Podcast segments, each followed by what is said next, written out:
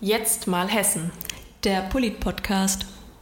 Herzlich willkommen zu einer neuen Podcast-Folge Jetzt mal Hessen. Heute haben wir zu Gast Kim Sarah Speer, die Landtagskandidatin für Offenbach Stadt und Mitglied im Landesvorstand. Herzlich willkommen bei uns. Hallo Lu. Ja, wir wollen immer so ein bisschen unsere Kandidaten jetzt für die Landtagswahl kennenlernen und da bist du natürlich auch jetzt an der Reihe. Wie war denn dein Weg damals zur CDU, beziehungsweise hat es mit der JU begonnen oder wie kamst du zur Politik? Ja, also ich war schon immer politisch interessiert und würde auch sagen, dass ich aus einem politisch geprägten Elternhaus komme. Dass es jetzt die CDU ist, das stand nicht von Anfang an fest. Aber ich muss sagen, als ich mich für eine Partei entschieden habe, war Angela Merkel Kanzlerin und es fing gerade so ein bisschen mit Facebook an. Das kam alles auf und ich habe die Facebook-Videos gesehen von jungen, fröhlichen Menschen, die gemeinsam Politik machen, gemeinsam durch die Straßen ziehen und aktiv sind. Ich habe zu dem Zeitpunkt äh, leistungsmäßig regelmäßig Tennis gespielt und war nur in der Schule und auf dem Tennisplatz aktiv und mhm. habe mich dann entschieden, auch in die politische Richtung zu gehen. Und da war es für mich relativ schnell klar, dass es die CDU sein wird. Habe das bis jetzt nie in Frage gestellt und auch nie bereut. Es war dann so, dass ich ganz klassisch übers Internet das Formular ausgefüllt habe und dann einmal bei uns beim Weihnachtsmarkt am Stand teilgenommen habe und der JU-Vorsitzende hat mich angesprochen, sodass ich dann erstmal in die JU dort vor Ort äh, eingetreten bin, beziehungsweise dort aktiver wurde und dann kam es langsam mit der CDU hinzu, habe mich in der JU schnell zu Hause gefühlt, bin dann relativ zeitnah Beisitzerin bei uns im Kreisvorstand geworden in der Jungen Union, bin jetzt aktuell die Kreisvorsitzende der Jungen Union Offenbach. Ja, bin dann so ein bisschen, wie das wahrscheinlich bei den meisten der Fall ist, in die CDU gespült worden, habe mich dann da ja, bei den Verteilaktionen, bei den Ständen eben eingebracht. Stefan Krüttner war damals Landtagsabgeordneter, habe dann sogar angefangen für ihn zu arbeiten neben mhm. dem Studium. Ja, und dann ging es immer weiter von Ebene zu Ebene, immer mehr eingebunden worden. Es hat mir immer mehr Spaß gemacht. Und jetzt bin ich die Landtagskandidatin für Offenbach Stadt und freue mich auf alles, was noch kommt. Sehr schön, ja. Schöner Start. Ja, jetzt bist du ja, wie wir schon gesagt haben, Landtagskandidatin für Offenbach Stadt und auch sehr jung, ne? das muss man ja dazu erwähnen. Wir sind ja sonst eher relativ eine ältere Partei, äh, wird uns immer gesagt wie fühlt sich das an, wenn man so jung ist und äh, für den Landtag kandidiert und da so eine politische Karriere anstrebt? Mm, ursprünglich habe ich mir immer gesagt, ich möchte nicht mit unter 30 in den Hessischen Landtag ziehen, okay. weil man natürlich immer so einen gewissen Lebensplan vor dem inneren Auge mhm. hat. Man studiert, ich habe Jura studiert, dann denkt man, naja, man arbeitet dann und dann könnte man sich natürlich vorstellen, irgendwann politisch aktiv zu werden, aber da man es ja bei den anderen Männern und Frauen sieht, die dann so 45 sind, denkt man, naja, jetzt habe ich vielleicht 15 Jahre gearbeitet und dann mhm. kandidiere ich für den Hessischen Landtag. Aber es war eben so, dass äh, ich früh gemerkt habe, dass wenn man etwas bewegen will, man Verantwortung übernehmen muss. Und die Situation bei uns vor Ort hat sich jetzt so ergeben. Ich bin da sehr dankbar für. Es war ja so, dass Stefan Krüttner ähm, für uns im Landtag war und wir bei der letzten Landtagswahl das Direktmandat nicht mehr erringen konnten und auch nicht über die Landesliste einziehen, obwohl er auf Position 4 hm, platziert war. Das war damals, kann man so sagen, sehr, sehr überraschend für uns. Und ab dem Zeitpunkt habe ich noch gar nicht mit meiner Person gerechnet oder habe mich da auch gar nicht im Spiel gesehen. Aber das hat sich jetzt über die letzten Monate und Jahre herauskristallisiert und ich bin mittlerweile dafür sehr dankbar, habe mich auch mit dem Gedanken angefreundet, bin hoch motiviert und glaube, es ist aber ganz gut, dass das in meiner ursprünglichen Lebensplanung nicht so vorgesehen war. Ich glaube, das ist bei Politik auch ganz oft so, dass man nicht ähm, damit liebäugeln sollte, ins Hauptamt zu gehen oder sich breit aufstellen sollte und immer noch mit Spaß und Demut auch an die Sache rangehen. Das ist bei mir auch hoffentlich immer noch der Fall habe mich dann aber dafür entschieden, dass es gleichzeitig bei uns noch Oberbürgermeisterwahl, mhm. da waren wir auch auf der Kandidatenfindung. Das hat jetzt unser Kreisvorsitzender Andreas Buschinski übernommen, der ist jetzt unser Kandidat für die Oberbürgermeisterwahl. Und ich mag die Landespolitik, auch durch meine Arbeit für Manfred Penz oder Stefan Krüttner, mhm. würde auch sagen, dass ich da schon früh in den Themen war und mich auskenne, beziehungsweise da in einem ganz äh, vernünftigen Maß herangeführt äh, worden bin und äh, sah mich, wenn, auch immer in der Landespolitik mhm. und jetzt kam eins zum anderen und ich ich freue mich total. Ist natürlich spannend und herausfordernd. Jetzt ist es mit unter 30, aber so ist es im Leben. Dafür werde ich hoffentlich auch noch einiges über 30 dann machen und ja, ähm, bin trotzdem sehr zufrieden. Super. Toll. Ja, welche drei Themen, wenn du schon so dir vielleicht äh, überlegt hast, sind dir ähm, in der Politik am wichtigsten? Also was mein Herzensthema tatsächlich ist, ist die innere Sicherheit. Es war schon früh so, dass mich der Bereich interessiert hat. Ich bin auch im JU-Landesvorstand, ist das mein Referat, also Inneres und Sport. Und die innere Sicherheit liegt mir am Herzen. Und äh, wenn man über die innere Sicherheit spricht, denkt man immer an die Anzahl der Polizeibeamten in Hessen. Mir ist es wichtig, dass es weit darüber hinausgeht, dass die innere Sicherheit viele Aspekte hat, ob das mittlerweile die Cyberkriminalität ist ob das die Überwachung auf öffentlichen Plätzen ist, äh, wie fühle ich mich sicher. Jetzt auch ein brandaktuelles Thema ist natürlich die Solidarität mit den Einsatzkräften. Auch bei uns in Offenbach gibt es da viele Baustellen. Das beobachten wir jetzt schon auf kommunaler Ebene, aber zieht sich natürlich auch auf die hessische Ebene. Also so mein Top-Thema, würde ich sagen, ist die innere Sicherheit. Mhm. Was aber bei uns natürlich auch noch Themen sind, ist äh, der Wirtschaftsstandort. Wie ist es in Offenbach? Wie können wir Gewerbe ansiedeln? Wie können wir mhm. dort Gewerbesteuer generieren? Wir haben ein großes Problem mit dem städtischen Haushalt. Offenbach steht finanziell nicht sehr gut da. Da müssen wir noch einiges bewegen. Große Themen bei uns sind auch der ÖPNV. Wir haben da große Probleme mit der Streichung einer größeren Buslinie. Das würde ich sagen, sind so die Themen und dann auch das Ehrenamt stärken, die Vereine bei uns vor Ort. Ich habe, wie schon eingangs erwähnt, leistungsmäßig Tennis gespielt. Bei uns ist der Hessische Tennisverband und man bekommt da so ein bisschen mit, auch bei Tennisvereinen oder auch bei vielen anderen Sportvereinen, wo da der Schuh drückt, wie schwierig es auch eben ist, dort Helfer zu bekommen, Ehrenamtliche zu bekommen, Geld zu generieren, die Sportplätze in Schuss zu halten. Das sind so die Themen, die, denke ich, viele Städte und Kommunen bewegen, aber auch eben mich in Offenbach und auch im Land. Ja. Was macht denn dann Offenbach? Ich meine, du wohnst ja noch in Offenbach. Mhm. Was macht Offenbach für dich denn dann so besonders? Wenn du sagst, ja, es gibt so ein paar Probleme hier und da, aber was sagst du, ist trotzdem so, oh ja, da, das ist Heimat für mich? Genau, also ich wohne nach wie vor in Offenbach und zwar in Offenbach-Bieber. Da fängt es schon an. Es gibt 21 Stadtteile in Offenbach und äh, manche Stadtteile sind besonders beliebt. Bieber gehört natürlich dazu. Da bin ich aufgewachsen. Das ist meine Heimat. Da ist die Kickers Offenbach. Das sagt mhm. dir wahrscheinlich mhm. was. Unser Top-Fußballverein gerade in der vierten Liga. Aber auch das äh, bekommen wir wieder hin. Es kann nur noch aufwärts gehen, möchte ich an dieser Stelle auch nochmal sagen.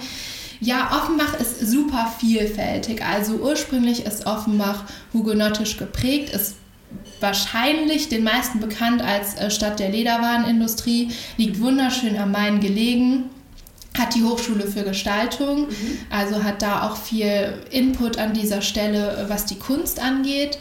Und Offenbach hat den Wilhelmsplatz mit einem, man sagt, einer der schönsten Wochenmärkte Deutschlands. Also wirklich sehr zu empfehlen. Kann ich jedem nur ans Herz legen, einmal den Offenbacher Wochenmarkt zu besuchen. Und ich mag diese Vielfältigkeit der einzelnen Stadtteile, aber auch eher ja, ich würde sagen, ländlich geprägte Bereiche wie Biber, Bürgel, Rumpenheim und dann eben so das städtische Flair, wo auch das Leben tobt, mag ich an Offenbach sehr gerne. Auch das habe ich nie in Frage gestellt. Ich bin da aufgewachsen, bin da zur Schule gegangen, habe dort mein Abitur gemacht und habe es immer gerne, gerne gemocht und, und fühle mich da einfach zu Hause und könnte mir auch im Moment nicht vorstellen, woanders zu wohnen. Sehr schön, ja. Du hast ja vorhin schon gesagt, du hast Jura studiert. Ähm und hast eigentlich nie so gedacht, oh, über 30 oder vielleicht auch vor 30 werde ich äh, Landtagskandidatin oder ziehe in den Landtag ein. Was war denn als Kind so dein Traumberuf? Wo hast du so als Kind gedacht, ach, da sehe ich mich? War das trotzdem Jura oder hast du als Kind einen ganz anderen Traumberuf? Jetzt kommt. Jetzt kommt. Nein, tatsächlich überhaupt nicht Jura und das ist tatsächlich auch so ein bisschen ein schweres Thema bei mir. Ich trauere dem bis heute hinterher. Also ich konnte mir seitdem ich vier Jahre alt bin oder war vorstellen, Ärztin zu werden und ich mhm. wollte immer Gefäßchirurgin werden. Okay. Und das war mein Traum oder ist mein Traum sogar noch. Aber ich glaube, Träume muss man auch immer noch haben, um den Status quo nicht dauerhaft zu erhalten. Deswegen ist es auch gut, wenn man denkt, vielleicht wird man doch noch irgendwann Ärztin. Ja, das wollte ich immer machen und habe da auch während meiner Schulzeit viel drauf ausgerichtet, hatte Biologie und Chemie LK, mhm. hatte Latein und habe mich da immer sehr für interessiert, auch gerade für diese biochemischen Prozesse. Es war dann allerdings so, dass ähm, zu meiner Abi-Jahrgangszeit es einen Doppeljahrgang gab und die Studienplätze eben super rar waren. Und ich habe zwar ein gutes Einser-Abitur, aber es hätte eben nicht dafür gereicht, direkt den Medizinstudienplatz zu bekommen. Und dann war ich erstmal so ein bisschen verloren, würde ich sagen, was die Orientierung in diese Richtung angeht, weil wenn man sich das immer so vorstellt, dann überlegt man natürlich, was mache ich jetzt. Und Jura kam mir dann mehr oder weniger so in den Sinn, weil ich habe schon immer gerne gelesen, gerne mhm. argumentiert, auch mit der Politik. Es gab einige Freundinnen, die das dann auch gemacht haben und so bin ich da mehr oder weniger hereingerutscht. Mhm. Würde auch gar nicht sagen, dass das unbedingt der falsche Weg war. Aber tatsächlich mit dem Medizinstudium, ja, es hängt mir bis heute immer noch ein bisschen nach. Aber das sind die Dinge wie unter 30 in den Landtag. Jetzt ist es so, es gibt ähm, wunderbare Ärzte auch ohne mich. Ich weiß jetzt nicht, ob die Juristen sagen würden, sie könnten nicht auf mich verzichten.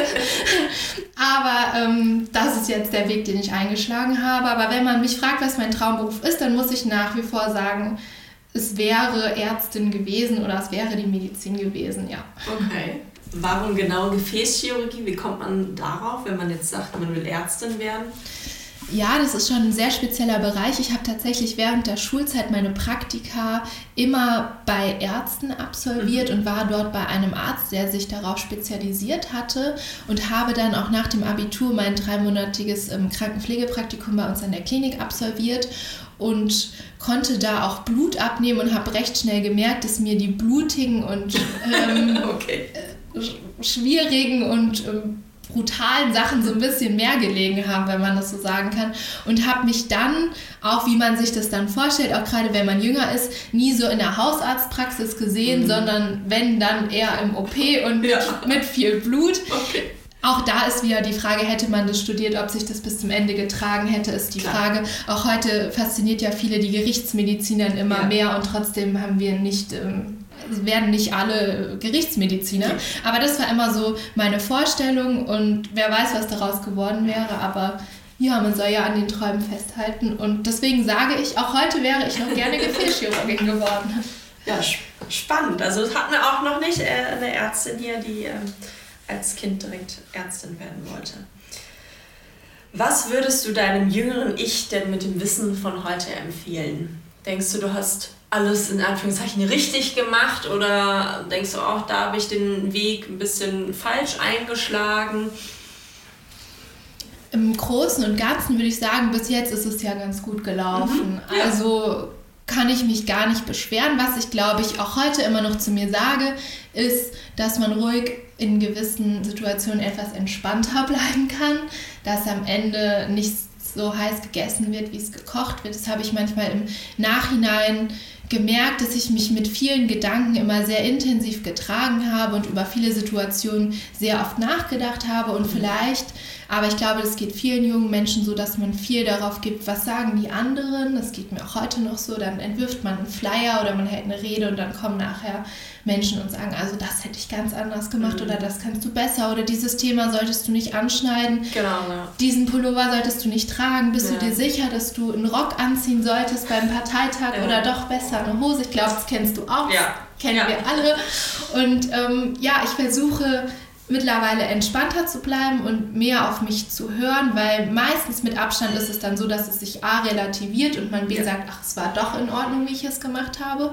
Es erfordert an vielen Stellen dann auch immer etwas Mut, in der Situation dazu zu stehen. Aber was meine Schwäche ist, ich sage immer, dass ich viel zu leicht amüsiert bin. Und es ist auch noch bis heute so, ich bin in vielen Situationen, die auch ernst sind, kann ich immer noch lachen oder mich amüsiert. Okay. Eine bestimmte Situation oder das Umfeld. Und das ist auch etwas, was ich mir immer bewahren möchte oder was ich jetzt auch versuche beizubehalten, auch gerade bei Podiumsdiskussionen oder hier im Podcast, dass man versucht, bei sich zu bleiben, zu sich zu stehen und locker zu bleiben. Und das würde ich meinem jüngeren Ich, glaube ich, in noch höherem Maße raten, einfach manchmal ein bisschen cool bleiben und die anderen kochen auch nur mit Wasser und was mir meine Mama auch immer sagt, und es hilft mir, keiner weiß, was du weißt. Mhm. Und manchmal erstmal ein bisschen Pokerface aufsetzen mhm. und dann schauen, was passiert und zur Not erstmal den anderen sprechen lassen. Und so kommt man doch dann meistens aus den Situationen auch wieder gut heraus. Also locker und cool bleiben, zu sich stehen und dann wird schon alles gut. Meistens ist ja das eigene Bauchgefühl immer das Beste. Ja, das stimmt. In vielen Situationen. Stimmt. Und wenn es vielleicht auch manchmal nicht wird, dann, dann soll es nicht so sein. Ja. Ja. Hast du denn ein politisches Vorbild, nach dem du so ein bisschen vielleicht strebst oder so ein bisschen denkst, oh, die hatte immer tolle Reden, da gucke ich mir ein bisschen was ab oder also mein politisches Vorbild, jetzt kommt es, war und ist schon immer Ursula von der Leyen gewesen. Okay. Und zwar damals, als ich noch Arbeitsministerin war, mhm. fing meine Leidenschaft für sie schon an. Ich habe sie immer sehr bewundert, auch da für ihren Perfektionismus, für ihre Stringenz, wie sie die Reden hält, wie sie immer perfekt gestylt aussieht. Und bei ihr hat man finde ich tatsächlich immer das Gefühl, dass es leicht und locker flockig von der Hand geht. Auch als sie EU-Kommissionspräsidentin wurde, hat sie direkt auf Englisch, auf Französisch, auf Italienisch gesprochen und man dachte ja. sich, ja, okay. und man kennt es von sich, dass man sich manchmal schon mit drei geraden Sätzen abhaspelt oder versucht, irgendwas Kluges ja. zu sagen und sich denkt, oh Gott, was, was war das jetzt? Um auch nochmal auf den Punkt von vorhin ja. zurückzukommen, ja. dass man dann innerlich ähm, schon panisch wird und man etwas rot wird und es dann, ja, die Röte ins Gesicht steigt und ich habe immer das Gefühl, dass sie das nicht hat. Mhm. Sie zwinkert dann zwar immer so ein bisschen stark mit den Augen, ich finde, daran merkt man das, okay. aber mehr auch gar nicht. Ja, und das ist bis heute so geblieben und um noch ein weiteres Geheimnis zu verraten, sie ist seit 2014 mein Hintergrund auf meinem iPhone und ich kann es auch nicht ändern, weil es sozusagen zu mir und dem iPhone mhm. dazugehört und ich mich so daran gewöhnt habe und wenn das heute jemand sieht, ist er immer sehr verwundert, zumal man dazu sagen muss, dass die Abmaße des iPhones damals noch andere waren und dieses Bild jetzt auch nicht mehr so gut in das iPhone passt, wie es ja. mal passte. Und ich immer versuche, den Hintergrund ähm, zu verdecken, beziehungsweise ich dann hin und wieder darauf angesprochen werde und dann sage, ja, das ist Ursula von der Leyen und dann bekommt man schon mal komische Kommentare, aber auch damit kann ich gut leben. Deswegen, sie ist und bleibt mein, mein Vorbild. Ich habe sie jetzt auch schon ein paar Mal treffen dürfen mhm. und war auch immer sehr begeistert und habe jetzt festgestellt, dass sie in der nächsten Legislatur als EU-Kommissionspräsidentin, sollte sie es nochmal werden, 70 wird. Und das wow, hat mich ja. dann doch auch persönlich etwas mitgenommen, weil auch da ist es wie immer, man wächst mit gewissen Persönlichkeiten mhm. auf und für mich ist sie immer so knapp 50. Ja, ja. Aber ja, so ist es eben auch, auch sie wird älter und das ist und bleibt mein immer persönliches Vorbild. Man wird ja selbst auch leider nicht jünger, ja. wir werden auch immer alle älter. Das stimmt, und da bin ich auch manchmal erschrocken, wenn man, wenn man Zahlen sieht oder wenn man sieht, wie alt meine kleine Schwester ist zum Beispiel, ja. die für mich ja. immer ewig klein ist. Genau, ja. Oder mein Hase, der jetzt letztes Jahr mit 13 Jahren verstorben ist und der immer bei uns war. Und wenn man überlegt, es waren ganze 13 Jahre, da hat man einfach ein ganz anderes Zeitgefühl. Das stimmt, ja. Ja, du bist ja eine engagierte JUlerin und äh, bist dort immer überall am Start, wenn es irgendwie um Landestage, Vorstandssitzungen etc. geht. Gibt es was, wo du sagst, das macht dich richtig stolz, was ihr mit der JU vielleicht äh, erreicht habt oder wo ihr sagt, oh, das haben wir der CDU hier mal gezeigt, dass wir JUler mal richtig gute Ideen hatten, wo du selbst äh, quasi mitgewirkt hast? Mm, also bei der Jungen Union, wie sagt Sebastian Sommer immer so schön, wir müssen Stachel im Fleisch sein. Mhm. Und das sehe ich auch so. Bei der JU kann man sich eben viel trauen, noch etwas kontroverser zu sein und etwas härter in die Themen auch einzusteigen. Das muss immer noch in, in Form und Fassung bleiben und da muss man auch den nötigen Respekt wahren, aber da kann man sich nochmal in ganz anderem Maße trauen, auch nach vorne zu preschen, weil man dann letzten Endes doch noch nicht so in der Verantwortung steht, wie es bei hauptamtlichen Mandatsträgern der Fall ist. Es gibt viele kleine Situationen. Ich habe das auch in meiner Bewerbungsrede für den Landtag gesagt und das gilt auch immer noch. Ich habe den kleinen Moment sowie den großen geliebt. Es gab eher so viele kleine Momente, die ich super cool fand mit der JU. Am Anfang ist man auch noch begeistert, wenn es irgendwelche Besichtigungen gibt oder man mhm den hessischen Innenminister oder Finanzminister trifft. Da ist es im Alter, wie leider bei so vielen Dingen, dass sich das dann mit der Zeit relativiert. Aber umso jünger man ist, umso mehr ist man noch Feuer und Flamme. Hm, was mich jetzt ähm, kürzlich erinnert, ist eine Mahnwache vor dem DOSB die wir gemeinsam mit der JU Frankfurt und Johannes Volkmann gemacht haben. Da haben wir ähm, Tulpen niedergelegt von dem DOSB für die 200 ukrainischen Sportlerinnen und Sportler, die jetzt während des Krieges gefallen sind. Es geht um die Teilnahme von Russland ähm, an den Olympischen Spielen. Und das ist so ein ganz aktuelles Beispiel, wo man als JU einfach einen Punkt setzen kann. Ich hatte im Nachgang auch noch mit Peter Beuth darüber gesprochen, der tatsächlich den Beitrag in der Hessenschau gesehen hat und mich dann darauf angesprochen hatte. Und der es dann natürlich auch etwas differenzierter sah, sollte sich die Politik dort in den Sport einmischen. Da haben wir auch nochmal darüber gesprochen, wie das Verhältnis von Politik und Sport ist. Und da habe ich auch darüber nachgedacht, gedacht, ja, das ist eben das Schöne. Als Innenminister, Innenminister ähm, hat man da auch einen, mhm. einen engeren Korridor, aber als JU kann man da nochmal Themen setzen, die Aufmerksamkeit auch darauf lenken und ähm, Themen setzen. Und das macht mir nach wie vor besonders Spaß. Das mache ich auch in meinem AK. Es können einfache Besuche nochmal im Polizeipräsidium sein oder eben jetzt aktuell die Mahnwache. Das finde ich bei der Jungen Union immer schön. Und da gab es jetzt über die Jahre ganz viele Ereignisse. Es ist jetzt schwer, so aktuell das direkt zu rekapitulieren. Aber ich würde sagen, da haben wir schon viele tolle Aktionen gemeinsam auf die Beine gestellt. Schön, dass du dich da so wirklich engagierst. Schön zu hören. Jetzt ist Corona ja nicht mehr so ganz so aktuell. Klar, es gibt es immer noch. Das wird es auch immer geben. Ähm, das ist nicht mehr wegzudenken aus unserem Alltag oder als Krankheit. Aber wir hatten ja natürlich zwei Jahre eine etwas härtere Corona-Krise. Gibt es irgendwas, was du für dich persönlich oder auch für deine politische Arbeit positiv aus dieser Krise rausnimmst? Hm, positiv ist jetzt tatsächlich sehr schwer zu sagen, weil viele Menschen doch sehr krank waren, auch unter der Isolation gelitten haben und es einfach eine Situation war, die ich, mich, die ich mir nicht mehr wünsche und auch meinem mhm. Umfeld nicht mehr wünsche. Was ja immer so die klassische Antwort ist, was mir jetzt auch als erstes einfiele, ist die Digitalisierung, ja, ja. Um, um darauf zu kommen. Auch das muss ich sagen, habe ich als positiv wahrgenommen, ob es jetzt die Arbeit bei uns in der Fraktion ist, äh, in Offenbach-Stadt oder auch bei den JU-Sitzungen. Wir machen es zum Beispiel so, dass die Landesvorstandssitzungen jetzt immer abwechselnd sind. Also eine mhm. ähm, Sitzung ist äh, in Präsenz und die andere ist dann digital. Und ich muss sagen, auch gerade aus ähm, Klimaschutzaspekten finde ich es doch gut, wenn man nicht zu jeder Sitzung mhm. fährt. Ja. Wir hatten das auch bei uns bei der Stadtverordnetenversammlung, teilweise in den Ausschüssen, haben das jetzt wieder eingestampft. Finde ich aber sehr schade, weil es manchmal auch sehr kurze Ausschüsse gibt. Und ich muss sagen, da hätte eine kurze Absprache über Webex, Zoom, FaceTime, wie auch immer, auch gut getan. Wobei ich da auch schon kritisch bin, weil ich denke, dass umso besser man sich kennt, umso einfacher man diese Schalten umsetzen kann. Ist allerdings so, dass wenn man sich schlecht kennt, kann man es über die Schalte teilweise schlecht bewerkstelligen, weil man den anderen doch nicht so gut einschätzen kann. Ja. Was ja. denkt er jetzt? Mit wem schreibt er noch unter dem Tisch? Ja. Ähm, was macht er noch parallel? Was, was liest er, er da ab? Genau, was denkt er wirklich? Das ist in so einem Raum, einfacher, gerade in politischen Diskussionen, wenn man dann, weiß ich nicht, dir, Lu, nochmal einen Blick zuwerfen ja. kann und sieht, okay, sie sieht es ähnlich. Ja. Bei der Scheibe sitzt du immer so davor und, ja. und weißt es einfach nicht.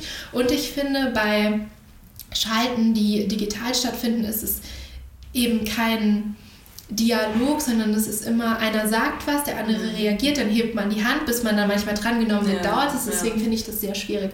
Muss aber alles in einem sagen, dass ich diese Formate sehr schätze und dass durch die Corona-Pandemie doch ja einfach einen Fortschritt gemacht hat. Und ich glaube, Corona hat mir so ein bisschen gezeigt, dass man alltägliche Dinge manchmal gar nicht zu schätzen weiß. Mhm.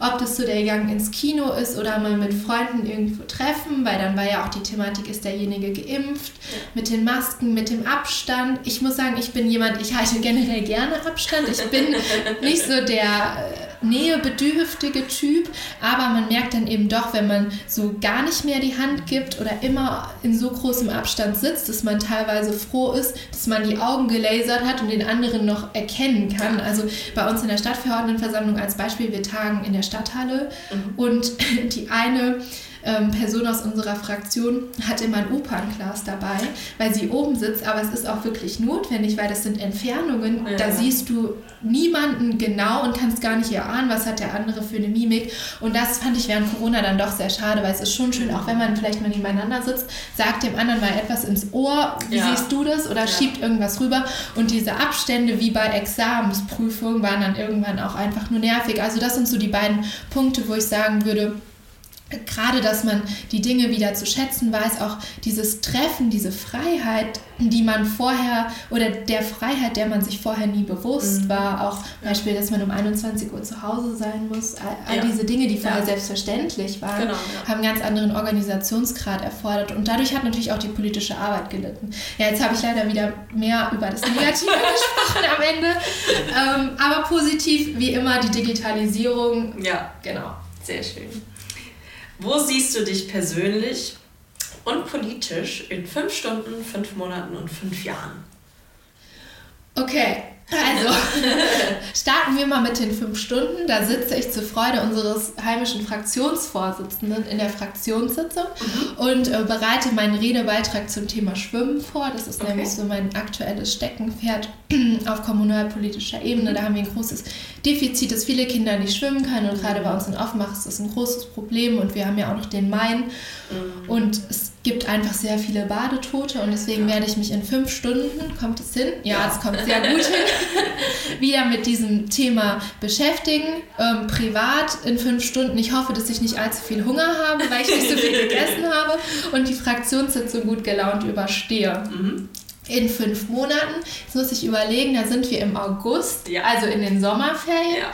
Deswegen sehe ich mich privat hoffentlich mit noch ein paar entspannten Tagen, weil ich da jetzt mitten in der heißen Phase des Wahlkampfes mhm. doch etwas Ruhe eingeplant mhm. habe. Oder ich sehe mich an den Haustüren in Offenbach und mache Ken Wessing, also je nachdem, mhm. eins von den beiden wird sein. Ja, und politisch eben noch mehr im Wahlkampf als jetzt, beziehungsweise noch fokussierter, noch mehr in den Themen und ja, wahrscheinlich sind die Gedanken dann nur noch bei der Politik, aber das ist dann eben die Lebensphase vor dem Wahlkampf, das ist auch völlig in Ordnung. In fünf Jahren, jetzt muss ich überlegen, ist ja wahrscheinlich noch die Legislatur, also die nächste ja. Legislatur, äh, genau. die wir jetzt anbringen. Deswegen ja. sage ich mal ganz selbstbewusst als Abgeordnete im Hessischen Landtag, jede ja. weitere Antwort würde den vorgegangenen Podcast jetzt in Frage stellen. Deswegen als Abgeordnete des Hessischen Landtags und privat, ja, dazu kann ich jetzt gar nicht so viel sagen, das wird man dann sehen. Also ich muss zugeben, jetzt wahrscheinlich nicht mit Mann, Haus, Hund und drei mhm. Kindern, aber auch das kann man nie wissen, vielleicht auch in fünf Jahren. Ähm, mal schauen, auf jeden Fall vielleicht in einer schönen Wohnung in Offenbach mit mhm. einem Balkon. Das wäre auf jeden Fall ganz schön. Möchte wieder mehr Zeit fürs Tennisspielen haben, das leidet nämlich mhm. im Moment. Und da habe ich mir schon überlegt, wenn sich das jetzt alles ein wenig gesetzt hat, dass ich wieder mehr Tennistraining nehmen möchte und wieder mehr spielen möchte, Einzel und Doppel. Deswegen hoffentlich ähm, privat mit einem großen Pensum an Tennistraining und einem stabilen Aufschlag und einer guten Netzarbeit. Genau. Sehr schön. Einfach dein Hobby mal wieder ein bisschen aufleben lassen. Genau. Das sehr schön. Ja, das war's schon von meiner Seite. Vielen, vielen Dank, dass du da warst. Danke, Lu, für die Fragen. Es hat mir sehr viel Spaß gemacht. Und wir hören uns alle beim nächsten Mal. Tschüss!